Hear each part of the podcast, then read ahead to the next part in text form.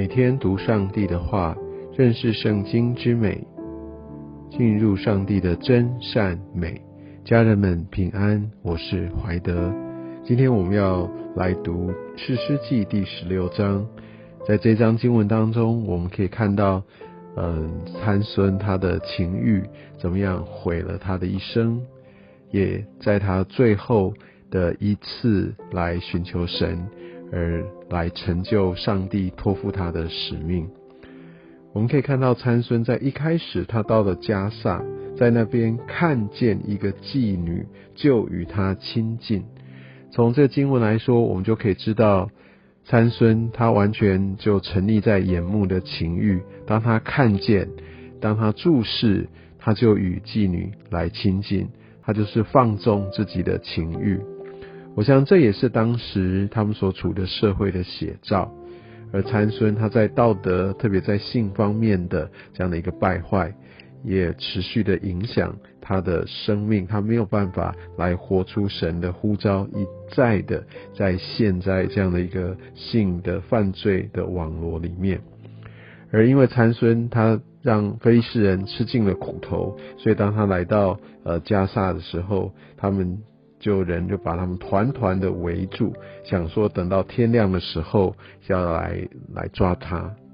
但就很特别的是第三节，看到还没到天亮，他睡到半夜，他竟然起来，而且他起来，他不是直接离开，他把那个城门的门扇、门框、门栓，那不是一般的家的门，而是城门，所以显然他是非常非常的沉重，他扛在肩上。扛到希伯来前的山顶上，我们看这个地名也许没有太大的感觉，但是从加萨一直走到这个希伯伦前的山顶上，大约有六十公里左右。哇，光徒步走六十公里就已经非常的不容易了，而他呢，扛着很重很重的这样的一个城门，这样跟着他走，就知道他真的是孔武有力哦。结果后来第四节。他又喜爱一个妇人，名叫大利拉。我们可以从后面的这个呃经文的经历，可以知道参孙显然非常非常迷恋这个女人。而这个女人，她是不是真的爱参孙呢？我想我们可以在经文当中，我们也可以知道大利拉并不是真心的爱他。而他跟他在一起，其实也有一个很大的诱因。后面可以看到，呃，他持续的跟参孙在一起，是为着要让呃菲利士人的首领可以知道参孙他力量的源头，因为他有一个极大的一个好处。呃，这边所给他的这样的一个呃很大的一个礼物啊，大概折合现在呃大概相当于十三公斤，哇，这真的是一笔相当大的数目。那所以呢？呃，大力拉就被着这个利益啊所引诱，就不断的多次的就想要来向参孙来询问他力量的源头。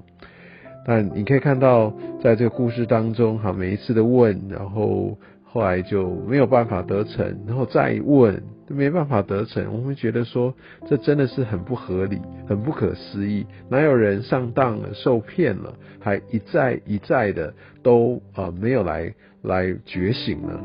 我们就可以知道参孙他真的陷在这个情欲当中，他对大力拉是多么的迷恋。当然，也许经文并没有写，其实大力拉用很多的技巧来迷住参孙。也许有很多的甜言蜜语在这其他的地方，或者用他的这样的一个魅力美色来迷住参孙。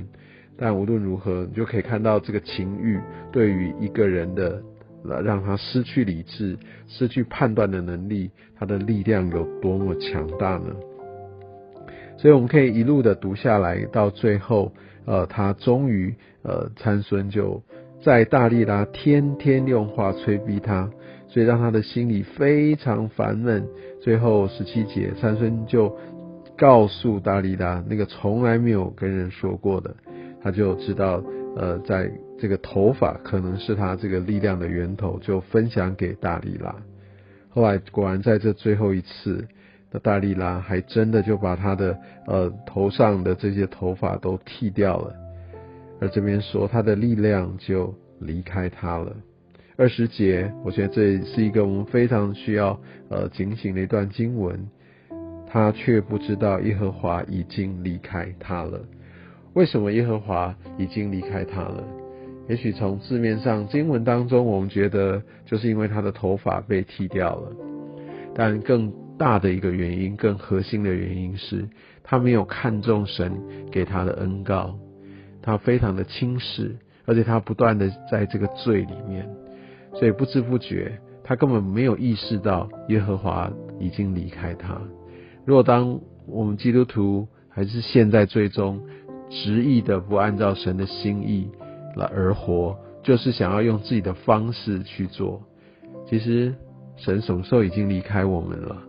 神的同在已经没有在我们生命当中了。即使我们还是不断的在宗教的仪式里面，我们也许不自知，我们也许不自知，所以我们需要非常非常的谨慎。而在接下来，我们可以看到那参孙就被抓了，而且非常非常残暴的菲利士人还挖了他的眼睛，然后用铜链来拘锁他，他就在那边推磨。而在二十二节，然而在他的头发被剃之后，又渐渐长起来了。我们可以在这边也可以看到上帝的怜悯，那个力量的源头，好像神的一个同在。神的一个一个内助，也许也因为他的一个呃悔改，慢慢的就回到他的生命当中了，渐渐的长起来了。这不会是一个一下子马上的一个历程，但是也许留在不知不觉当中，也持续的认罪摆上。神他要来恢复我们，因为他爱我们，他要来成就他的心意在我们的生命当中，而这样的一个。呃，怜悯恩典也让我们与神的关系继续的又重新开始恢复。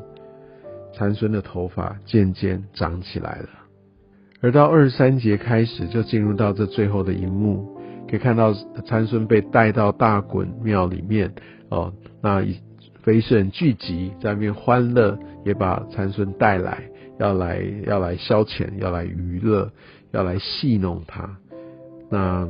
我们可以看到参孙在这个时候，我相信也是圣灵的带领，在他身中来动工。但是，也许他的动机还是不不是很正确。我们可以看到他跟神来求二十八节，他要怎么样？他要来报仇。但是呢，因为他所求的是。